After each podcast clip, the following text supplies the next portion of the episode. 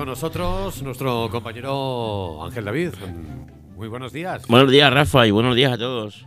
Bueno, hoy tenemos de nuevo el programa Tu oficinista responde y hoy tenemos un programa eh, en el cual vuelve a aparecer la figura del autónomo, David. Pues sí, vamos además a hablar además de un artículo muy interesante, no porque lo hayamos hecho nosotros, pero creo que la verdad que lo es y la verdad que ha tenido bastante bastante repercusión, lleva ya, si no me equivoco, 780 y algunas visitas. Y, bueno, vamos a ver un poco lo básico del autónomo, lo que hay que tener en cuenta, lo que, lo que se debería estar muy atento para, para que tu negocio al final funcione y conseguir hacerlo, hacerlo estable, como mínimo. muy bien. Eh, hablaremos de, los autónomos, que vuelven a ser un punto de inflexión aquí en el programa. Pero antes vamos con noticias que pues tenemos pendientes. Pues sí, vamos con ellas. La verdad que tenemos algunas muy interesantes, una vez más. Eh, tenemos una que han desarrollado en la Universidad de Elche, un esqueleto, que es un esqueleto robotizado que, que va a ayudar bueno, pues a gente sin movilidad, eh, con tetraplegias y demás, a poder hacer actividades autónomas como son comer, beber, eh, eh, no sé, asearse, la verdad que es un, cambio importante porque de, gente que a lo mejor es totalmente dependiente, el que un robot de este tipo, además desarrollado en España, oye, que siempre esa parte de orgullo Te, te nace también, pues la verdad que yo creo que es importante y ojalá se desarrolle pronto porque, bueno, al final el que no tienes ese problema no, no parece que te pesa, pero para la gente que tiene ese tipo de problemas, yo entiendo el cambio que puede suponer en su vida y la verdad que está muy bien que la tecnología a veces también Hombre, yo creo que, la tecnología está para eso, para, para, ayudarnos. Pues para eso debe estar, para estar al servicio un poco de del hombre, pero para bien. Claro. Para hacernos la vida un poco más fácil. y eso solo es el principio, y dentro de, hablamos dentro de 20 años. Sí, bueno. Y, eh, todo esto Seguro que hay cosas que hoy en día no podemos ni imaginar. El otro día hablaba con, con Tomás, no sé si te acordarás, un, un señor que ha llevado aquí toda la vida el tema de Vodafone, de tecnología móvil y demás, bueno, pues la verdad que, que nos son una amistad y, hablando y tal, hablaba de lo que tú me dijiste del, del 5G. Y bueno, me estuvo contando cosas que yo decía, digo, ya, te, has medio convencido. Es, alucinante, sí, sí, es verdad. De hecho, algún día lo, lo, quiero traer al programa, pero está claro que lo que haya de aquí a 20 años, ahora mismo no lo podemos ni soñar. Entonces, bueno, pues muy bien, que vayamos en esa dirección, muy bien, la verdad que sí. Bueno, hablamos ahora de rankings porque Apple, curiosamente, vamos a dar una noticia que Apple deja de ser el segundo fabricante de móvil. Vaya. Por una marca china, Huawei, que empezó prácticamente siendo un, móvil un poco. Sí, de, de, gama segunda un poco generación. Marginal. sí, sí, y, se ha convertido con el tiempo, tiene, ha sabido mantener la gama alta. Totalmente. La gama media con los Honor y, la de acceso, por supuesto. Acceso, es decir, eh, ha conseguido fabricar muy buenos móviles y eso le ha llevado a ser el segundo fabricante. Aunque Apple, hay que decir que el otro día leí que ha vuelto a subir en bolsa y sigue. Sí, bueno, evidentemente hay que, hay que diferenciar, claro, evidentemente en ventas, en dispositivos vendidos con, con, con respecto a ingresos. En ingresos Apple es la number one en todo. O sea, como empresa más valorada como, como empresa que más... Bueno, y aquí volvemos a repetir un poco que aunque sea el segundo, hay que decir que Apple solamente trabaja ahora mismo, bueno, ahora parece que tiene un poco una amplia gama más. Sí, tiene algo más, pero bueno, que al final no deja de ser muy, muy limitada, o sea, tiene un dispositivo premium ahora mismo que es el iPhone X y luego tiene del 8.2, aunque sí que es verdad que sigue manteniendo el 7 y, y sigue vendiendo alguno un poquito más hasta el SE y demás, pero bueno, nada que ver desde luego ni con Samsung ni con Huawei. Está hablando del nuevo iPhone. Sí, bueno, a ver qué no, a ver qué nos traen. Pero bueno, yo sobre todo para mí lo que me da esta, esta noticia, y lo hablábamos hace no mucho, es que, que nada es para siempre. Al final nada es eterno y nos parece que hay empresas que están ahí que eso va a ser así siempre, pero no, porque Huawei, yo es que no sé si hace a lo mejor 10 años que, que, que yo recuerdo empezar a escuchar Huawei y Apple cuántos años tiene, 50, 40. Entonces, quiero decir, y, date cuenta cómo lo está cómo le está comiendo la tostada y cómo se está haciendo en el mercado. Hombre, pero yo creo que ahora mismo eh, cualquier compañía que lleve 10 años en el mercado de la telefonía se pone enseguida muy, eh, muy a la Claro, pero bueno, hay otras compañías que llevan mucho tiempo Samsung, y no Samsung antes de sacar el, el Galaxy eh, era una compañía mediocre en cuanto a móviles. Sí, muy normalita. Estaba Nokia y estaba Samsung, pero Samsung... Sí, pero bueno, Samsung cuando sacó el Galaxy, yo recuerdo tener el Galaxy S2 y, ya te hablo de hace a lo mejor 10 años. Ya estaba arriba, ¿eh? Quiero decir que, claro, Samsung eh, con el Galaxy, pero claro, es que el Galaxy lo sacó al. Yo recuerdo cuando empezaron todos los smartphones, el primero que tuve fue el HTC y el siguiente ya fue el Galaxy 2, o sea que sí, a lo mejor tardó 4 años, 5, no lo sé. Pero que a lo que yo me refiero, que al final hay compañías que, que parece que dicen, bueno, esto ya está todo visto y, y no está todo visto, porque a lo mejor nace una empresa que tiene ganas de hacer las cosas bien y que realmente pone la cadena en y puede llegar a subir y puede llegar otras a... Otras marcas como HTC, por ejemplo, que sí que ha tenido un buen mercado, ahora está un poco tal. Igual BlackBerry, bueno... Hablamos Nokia, parece ahora que está levantando el vuelo con sus nuevas versiones no ya dentro. tampoco. Eh, hablamos de, Pero por eso, de marcas como Sony, que, que nunca ha llegado a despegar lo suficiente como para... Está muy centrado en los megapíxeles y en ciertas cosas que a lo mejor... Pero la verdad que yo creo que es una buena Luego noticia. tienes ahí marcas eh, como Xiaomi, que llevan en el mercado muy poquito. Pero Xiaomi yo creo que al final va a ser un Huawei del futuro. Bueno, pero Xiaomi ahora mismo está dentro del ranking de ventas, me parece que es el tercero o el cuarto. Es decir, que. Sí, no, no, no. y luego hay que ver que, las marcas propiamente chinas, yo, tenemos que ver esa evolución porque, porque hay algunos, algunos teléfonos que, vamos, yo.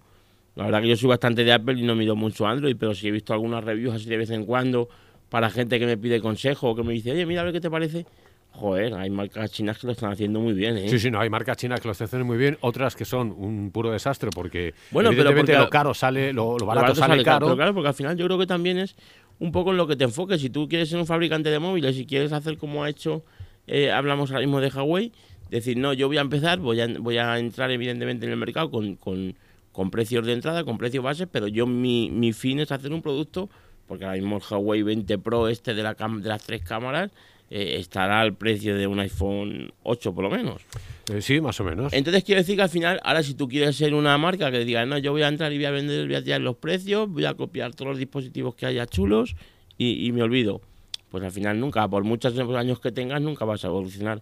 Entonces, bueno, la verdad que está, está interesante. Vamos a ver cómo evoluciona esto. sí, sí, porque esto va hacia arriba. Esto es una buena Hablamos del WhatsApp, porque ahora eh, hay dos novedades importantes en las nuevas actualizaciones. Atentos a las nuevas, porque yo creo que además deberíamos de incluir en la sección de, noticias todas las novedades que va haciendo. Sobre sí, hacer un seguimiento a... Exactamente, porque me hablas de que ya se va a llamadas de grupo. llamadas grupales. ¿eh? Sí, esto ya va, va a ir viniendo con según se vayan actualizando los diferentes dispositivos Android y iOS y la verdad que tiene muy buena pinta también, porque al final pues es, lo que hace, yo esto lo hago con Skype, por ejemplo, yo estoy con algún compañero, con algún cliente, con, y por Skype pues puedes hacer una llamada, puede, o, por Hangouts.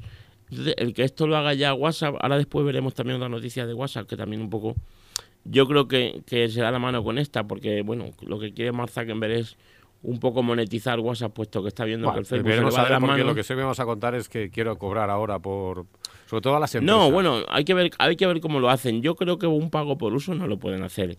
Eh, ayer cuando estaba mirando un poco las noticias, yo veía lo del tema del pago por uso, que en su día eh, los memes estos que circulaban por todos los WhatsApp, dentro de poco el WhatsApp va a costar dinero y tal, y se habla de que incluso en su día parecía cierto que, que, lo, iban a cobrar, lo que pasa es que luego ya de ahí salió una cantidad de, de...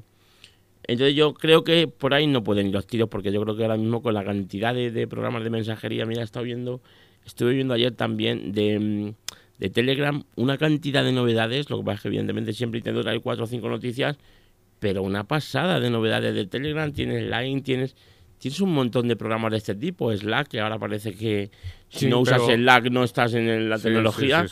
Entonces, quiero decir, WhatsApp no puede cobrar por eso. ¿Qué puede hacer? Pues bueno, evidentemente si tiene X miles de millones de, de, usuarios, pues cobrarte por la publicidad. Y decir, bueno, tú esto lo estás no lo estás pagando, utilizas esto gratis, pues ahora te voy a poner unos banners o te voy a poner aquí tal, y al que quiera poner esa publicidad, cobrarle una pasta. Yo entiendo que eso no hay otra manera. Entonces, bueno, pues ahora va con lo de las llamadas grupales, vamos a ver Vamos a ver en qué termina esto y, bueno, iremos diciéndole. Bueno, otra de las novedades que va a sacar eh, WhatsApp en su nueva actualización es, es eh, atender la. Es decir, ya vas a poder contestar y marcar como leído cuando te salte la notificación. Antes había te saltaba la notificación y para acceder a ese mensaje tienes que abrir el WhatsApp. No hace falta ya, va a ser directamente desde la notificación. Vas a poder contestar, inclusive marcarlo como leído o no leído para para que sepa la otra persona. Pues para que, lo has leído sin tener que estar. que sea todo más rápido. Sí, que sea un poquito más ágil. Pues muy bien. La verdad que al final todo lo que sea rapidez con el poco tiempo que tenemos, porque además es verdad que muchas veces llega la notificación y tú ya estás viendo lo que quieren. Yo muchas veces me, me llega una notificación, Sí. oye, que nos vemos a no sé qué hora en vez de a tal otra, y no la abro siquiera, directamente ya voy a la hora que me han dicho, si ya lo he visto, ¿qué más me da? Bueno, Entonces eh, está, está bien. Una de las. ha habido una huelga de taxis, creo que todo el mundo nos hemos enterado, y es que Pues cuando un colectivo tan grande como el del taxi tan, y tanto daño que puede hacer, no solamente a los que cogen el taxi, no, sino a los que no lo cogen, A todos. se ha a hecho todos. Además están haciendo daño ya no solamente, evidentemente, bueno, aquí habría mucho que hablar. Yo evidentemente entiendo que el sector del taxi, como cualquier otro sector, cuando alguien se mete en tu sector y cuando alguien eh, un poco hace esa competencia que llaman desleal y que al final puede ser en cierto punto desleal, se habla de los impuestos. Yo todo eso lo entiendo. Evidentemente como empresario y más como presidente de la asociación, eh, siempre voy a defender al taxista, siempre voy a defender al, al negocio que paga sus impuestos en, en su pueblo, que se tiene que comprar una licencia que le vale un montón, que evidentemente no puede competir con una persona que simplemente se descarga una aplicación y ya es ya es directamente taxista, aunque sea en otro Mm. en otra plataforma. Pero también tengo claro que las imágenes que estamos viendo, que ciertas cosas Pues no, han dejado no mucho se pueden que repetir. No se pueden repetir. Bueno, esto viene a colación de que se ha disparado la. Yo no sé si ha sí, sido se un han poco disparado las descargas de, de, No tengo taxi, voy a ver si por lo menos que pueda. de Cabify y de Uber. Claro, pero es que yo creo que también, en cierto modo, a ver, ha sido esto, sobre todo ha sido en Barcelona donde se ha puesto esto un poco más este clima de tensión, pero yo creo que al final tenemos que tener un poquito claro dónde están los límites y no podemos, o sea, yo el otro día vi a, a una serie de taxistas de coger un coche que tenía, que trabajaba con Uber y volcarlo, un coche nuevo, ¿eh? O sea, yo creo que hay ciertas cosas, que hay ciertos límites Siempre hay tensión en las huelgas y aquí. entonces, yo creo que, de- que tenemos que, evidentemente, tenemos que buscar una solución y hay muchos puntos por los que hay que buscarla, pero, joder, también tenemos que intentar no perder la cordura e intentar, bueno, pues no, no hacer más daño del que ya se hace de, de- con la propia huelga o del que ya se hace eh, estas plataformas en, en concreto. Entonces, bueno, pues sí que es verdad que ha habido más descargas que nunca. Entiendo que, claro, al no haber taxis, pues también. Y también entiendo que hay un poquito de eso de decir, pero bueno, ¿qué pasa? Que yo no puedo coger el, el- el medio que yo quiera. O sea, el, el taxista se tiene que cabrear. no sé, hay tantos ejemplos que se podrían poner de, de empresas y de, y de nuevas formas de hacer las cosas que al final entran en tu vida y se cargan a las anteriores, que, que es que esto es así. O sea, que aunque sea en este caso muy matizable, pero bueno pues al final también hay gente que diga, mira, pues yo me voy a bajar estas y voy a, voy a utilizar más, aposta voy a utilizar más el, el Cabify o el, o el Uber. Pero bueno, veremos a ver en, ¿En qué acaba? en qué acaba esto. La versión de Posca de tu oficinista responde estará lista antes de septiembre. Pues sí, la verdad que tenía ganas yo, bueno, tú lo sabes, que yo creo que de cada cuatro veces que vengo, por lo menos dos, te digo que yo quiero hacer algo, que, que me sabe fatal lo de no poder venir a, aquí más a menudo, porque, porque lo paso bien, porque me encanta hablar con la radio, me encanta el programa que hacemos y, y bueno, pues la verdad que, que, lo disfruto, lo disfruto mucho. Entonces, bueno, pues el, el otro día después de mucho, después de mucho indagar, porque es verdad que hay mil maneras de hacer un podcast, pero no son tan sencillas como, como pudieran parecer, sobre todo para una persona que no tiene mucha idea de, de esto. Entonces, bueno, lo vamos a ligar un poquito con el, con el tip de la semana y he descubierto una aplicación que lo hace súper fácil, lo hace gratuito, que tampoco es lo menos importante, porque al final, evidentemente yo para mí el podcast no es algo que, que sea relevante para mi negocio, con lo cual, pues si puedo no gastar dinero en ello, mejor. Sí. Entonces, bueno, pues ahora ya eh, empezaré a subir los, los 77 capítulos que ya tenemos de, de Tu Oficinista Responde para que estén en cualquier plataforma, en iTunes, en iVoox. Y, y luego, pues los que vayamos viniendo aquí, yo seguiré viniendo aquí porque, como digo, me encanta. Pero, ¿por qué no? Alguna vez puedes hacer algún programa Sí, sí. desde, desde casa o hablar de algún tema en concreto. Claro que sí. Entonces, la verdad que estoy contento, estoy siempre uno contento. aprende mucho cuando hace ese tipo de cosas. Sí, ¿eh? estoy muy contento. Entonces, la verdad que muy bien. Y ya te digo, lo ligamos un poquito con el, con el tip de la semana, porque el tip habla de una aplicación que se llama Anchor, que es aplicación web y es, y es aplicación móvil en iPhone y en, y en Android. Y la verdad que está muy bien, pero ya te digo, tú, yo lo hice ayer, o sea que lo, lo, lo descubrí en uno de los podcasts precisamente que yo escucho. Y ayer en un momento lo hice. Me hice mi carátula, me hice el, el feed de cómo quería que tal y subí un capítulo. Luego ya evidentemente el currel está en subir los capítulos, pero bueno, no tiene... Más historia. Pero que lo haga fácil y que no te cobren nada, evidentemente, que puedas tener tu podcast alojado y que sin hacer nada ellos ya te lo pongan en las plataformas que, que hay de esto, pues la verdad que está, está muy bien. Bueno, y ahora vamos con el, con el tema de, de- esta semana, que es el autónomo del siglo XXI. Pues sí, vamos a ver un poco, vamos a repasar un poco, es un artículo extenso, pero bueno, vamos a dar yo creo al final unas pinceladas y tampoco es necesario pero sí que es un artículo que, que detalla y desglosa muy, muy bien cuáles son las cosas que tenemos que tener en cuenta como autónomo en este caso, pero al final como empresa son, son muy parecidas. Entonces, ¿cuáles son esas cosas que hay que tener en cuenta para, para que tu negocio un poco se estabilice o, vaya creciendo? Porque al final en los negocios se dice mucho que lo que no, lo que no crece acaba, acaba menguando. Entonces, pues vamos a ver esas cosas que tenemos que tener en, perdón, en cuenta para, para que el negocio vaya lo, lo más estable y lo mejor posible. Hablaba el artículo un poco pues de que efectivamente, si, si tú recuerdas, Rafa, el, tema del autónomo, en los últimos 10-15 años ha cambiado una barbaridad. Yo, yo me acuerdo que, que, antes, yo en su día cuando empecé, empecé trabajando en, bueno, empecé en otro sitio, pero al final prácticamente empecé trabajando en una, en una asesoría, gestoría, y, parecía que el autónomo era ahí como el patito feo de, de, los empresarios, como que, no sé, el mismo que era autónomo parece que lo decía, no, yo soy autónomo, como que era algo peyorativo, no, no bueno, sí entendía por qué, evidentemente, al final no es lo mismo que... Y ahora, sin embargo, joder, el autónomo ha cogido una, una fuerza y una repercusión, hacen los anuncios estos en la tele de que crean dos puestos, crean o creamos, dos puestos de trabajo eh, de media cada uno, y es verdad, es verdad que tiene una repercusión mucho más importante, es verdad que el, el tema de los negocios digitales, que sobre todo a lo que va enfocado este artículo, está mucho más ideado para un autónomo, que al final un profesional liberal, haces tu marca personal o haces tu, tu web de venta de lo que tú quieras y al final es mucho más fácil y mucho más viable para alguien que empieza, evidentemente, a hacerlo como autónomo que hacerlo como empresa. Entonces, es verdad que ha cambiado mucho, ya te digo, desde lo de antes que parecía que el que decía que era autónomo lo decía ahí medio arrugado ahora, pero también es verdad que parece que, que no ha cambiado tanto de puertas para adentro como lo ha hecho de puertas para afuera en cuanto a repercusión y en cuanto, y en cuanto a, la forma en que se cuida, digamos, la parte del negocio. Entonces, bueno, vamos a ver un poco, pues esos cinco pilares del, del negocio que nos, va a que nos van a servir para, para tener un negocio estable y sobre todo para saber qué tenemos que controlar. Yo una de las preguntas que más me hace la gente, oye, pero ¿y qué es lo que tengo que mirar para que para que sepa que no se me escapa nada? Bueno, pues eso es lo que eso es lo que básicamente vamos a ver.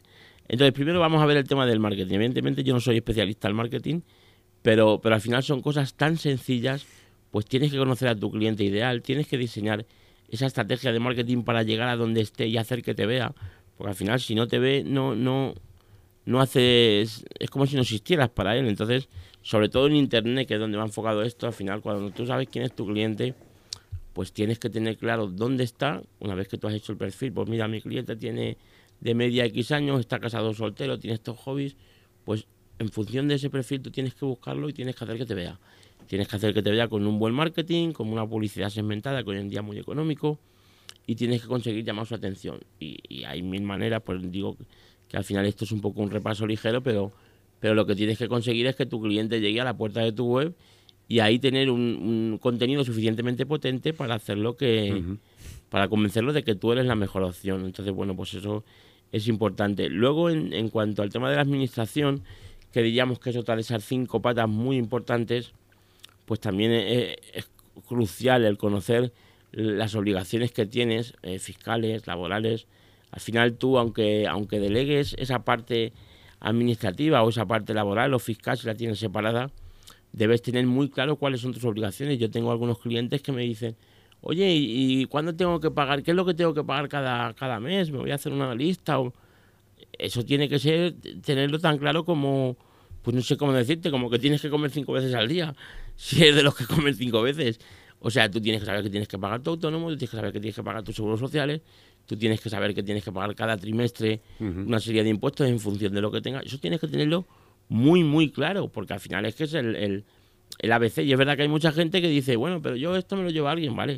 Pero tú te lo llevas a una gestoría y esa gestoría mañana, por lo que sea, cierra, ya no vamos a poner otro caso, que los hay, ponte que cierra, pues al final tú tienes que controlarlo, porque si no, eh, se te va a crear una ansiedad y una urgencia de tener que buscar a alguien que lo haga y que luego además te quiera decir, te diga, bueno, esto es que me lleva no sé cuánto tiempo y te vale no sé cuánto, ¿no? Tú antes de, de, de externalizarlo, de delegar una cosa, tienes que dominarlo un poco y saber para que, por ejemplo, con nosotros, oye, quiero que me hagas la gestión de las facturas. Tienes 20 facturas y yo, una persona, si no tiene ni idea, imagínate que le digo, desde luego, jamás sería el caso, pero imagínate que le digo, no, esto es que te cuesta mil euros. pues si esa persona antes ya ha hecho ese trabajo, pues evidentemente sabe que no vale mil euros, porque sabe que lleva X tiempo y que ese tiempo más o menos a razón de, X euros por, por hora tiene un coste. Entonces, vamos a acostumbrarnos un poco, pues eso, a tener un, el control de la administración de, nuestra empresa, a saber las, nuestras obligaciones, a, a saber la, esa rutina, esos plazos, esos pagos, y, luego ya, pues si queremos delegarlo, lo, delegamos o lo hacemos como, como creamos más conveniente. Del tema de gestión, pues el tema de gestión al final principalmente es tener claro los, los números y los costes que tienes. Y luego en base a ellos, pues ir haciendo procesos para, para mejorar la rentabilidad de esos números. Si tú estás vendiendo, por ejemplo, pues no sé, ordenadores en internet y, sabes que te cuesta hacer cada ordenador, ensamblarlo y enviarlo 25 euros porque tardas X, bueno, pues si puedes conseguir bajar ese, ese coste de lo que vale esa parte del ensamblado y del envío, o, o puedes recortar el coste de lo que vale la mensajería. Pero al final, evidentemente, tienes que tener claros los números, porque si, por ejemplo, tú vendes ordenadores y tienes uno que vale 800 euros y llega alguien y te dice, oye, ¿me lo puedes dejar en 700? Tú tienes que saber si lo puedes dejar o no. ¿Y cómo lo vas a hacer? Sabiendo tus números, sabiendo lo que tienes tú de coste, el margen que tienes, lo que te cuesta la mensajería y decir, bueno, pues sé que a esto le gano tanto y con lo cual eso es lo que le puedo. Luego, por ir, por ir un poco terminando, el tema de las finanzas. El tema de las finanzas yo creo que es muy importante. El saber cómo controlar tus finanzas, el tener separadas las cuentas, que aunque los autónomos ya lo hemos hablado alguna vez, el autónomo realmente no está obligado, pero es muy interesante que lo haga. Y luego también, pues si tienes que acometer una, una inversión o, tienes que pedir dinero para algo, tener claro eh, cuáles son los productos financieros que tienes disponibles y cuál es su uso. Si tienes que comprarte un coche, evidentemente la solución no es una cuenta de crédito, porque cuando llegue el año que viene te la van a reclamar y, ahí vas a tener un problema.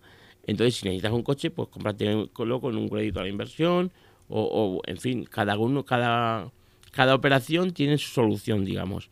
Entonces, igual una cuenta de crédito te sirve para una necesidad puntual y sabes que cada, cada año la tienes que tener cubierta y sabes que lleva una serie de gastos, bueno, pues al final tienes que controlar y tener bien claro cuáles son esos productos idóneos para según qué cosa. Yo, por ejemplo, con el tema de los comerciantes, bueno, pues cuando tú tienes un comercio y tienes que hacer un cambio de temporada y necesitas puntualmente X dinero, pues hay unos productos que son específicos para hacer ese tipo de operación. No se te ocurriría sacar una hipoteca, por ejemplo, eh, es un caso llevado al extremo, al absurdo, pero no se te ocurriría sacar una hipoteca para hacer un cambio de temporada en tu comercio, ¿verdad?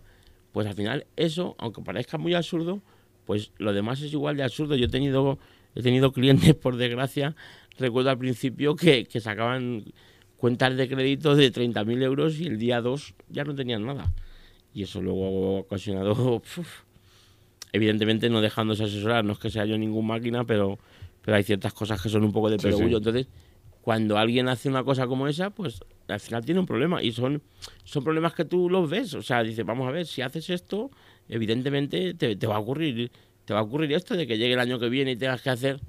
Entonces, bueno, vamos a tener un poquito de cuidado con eso. Vamos a ver un poco dónde invertimos el dinero, cómo pedimos financiación. Y, yo creo que al final es importante el, el controlarlo, porque eso hay todos los aspectos, yo creo que todos los aspectos que, que trata este artículo son muy importantes y son vitales al final para que el negocio funcione o no, pero evidentemente el del dinero es esencial. Si el dinero no te funciona, eh, te puedes quedar en un punto en que, en que no puedas hacer, como decimos vulgarmente, ni para atrás ni para adelante. Entonces, eso yo creo que hay que pensarle mucha, mucha Exactamente, estar muy al día de todos los datos. Esto es, claro. El otro día escuchaba una persona en este tipo de, de, empresas que decía, es como cuando le dices a, una, a tu pareja, te quiero mucho.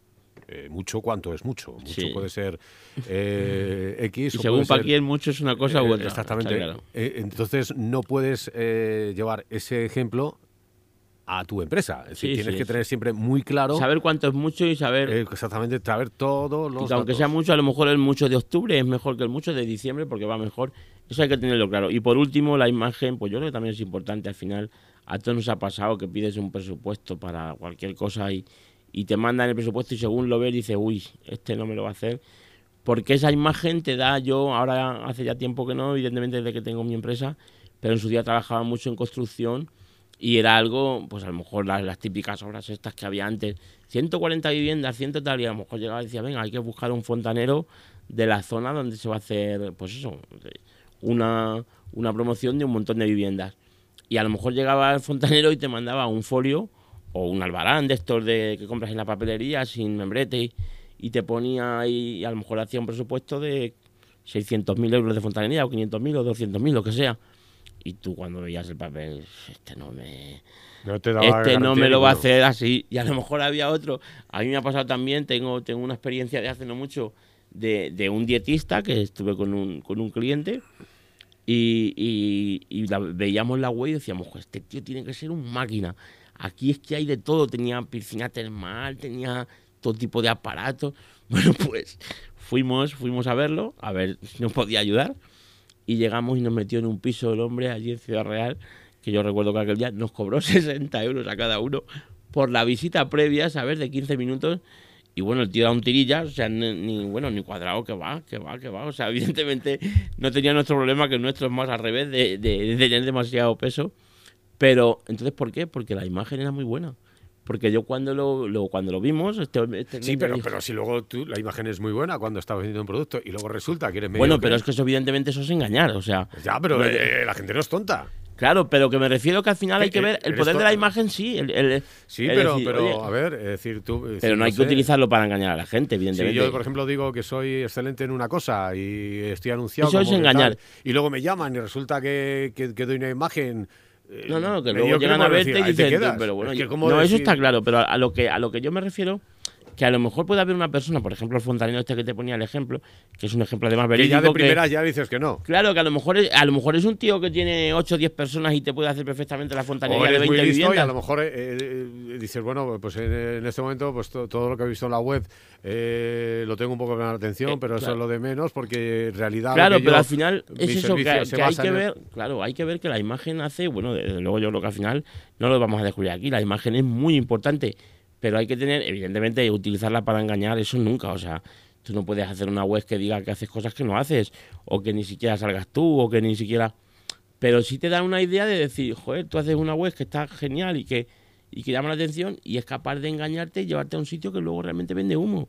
Que evidentemente no es ningún ejemplo, pero sí te da la idea de que a lo mejor esa persona, ese fontanero ficticio que estamos hablando, si se preocupara un poco por la imagen, pues a lo mejor resulta que él sí que te puede dar el servicio pero por tener esa imagen tan mala no es no llegas no llegas a contratarlo. Entonces la verdad que yo creo que es muy importante hoy en día mucho más. Tú vas a una web y si ves la web sin actualizar ya dices uy este mal rollo que no no esta web a saber el tiempo que lleva parada entonces al final yo creo que todo eso hay que cuidarlo. Evidentemente siempre utilizarlo para bien. El caso de esta persona que te digo de Ciudad Real pues es, solamente un caso para evidentemente para ver esto el que la imagen te lleva y te lleva a donde, a donde quieras, pero evidentemente respaldando tú detrás, o sea, debes, debes intentar que, la imagen llame y que la imagen haga a la gente ir a tu local, pero luego respaldando, porque si no es lo que tú has dicho, van a ir una vez y luego se van a venir para el pueblo diciéndolo sin vergüenza que eres, pues yo no sé las veces, pero la verdad que fue una experiencia aquella bastante curiosa. Entonces, bueno, pues terminamos, terminamos con esto, ahí son algunos puntos, tenéis el artículo completo en, en el blog de tu oficinista, en algún sitio más, está en alguna plataforma más. Y bueno, pues yo creo que ya te digo, es una muy buena guía para, para que la gente tenga claro todo lo que tiene que mirar un poco, más o menos, evidentemente, haciendo un pequeño resumen, pero teniendo claros todos los puntos. Bueno, pues vamos a acabar. Y la frase del día hoy es, David. Pues sí, la frase dice que hay que mantener siempre los pies en el suelo pero no hay que renunciar nunca a intentar alcanzar las estrellas. Muy bien, buena frase, Javi. David. Venga, Venga. Rafa, buenos días a todos. Hasta luego.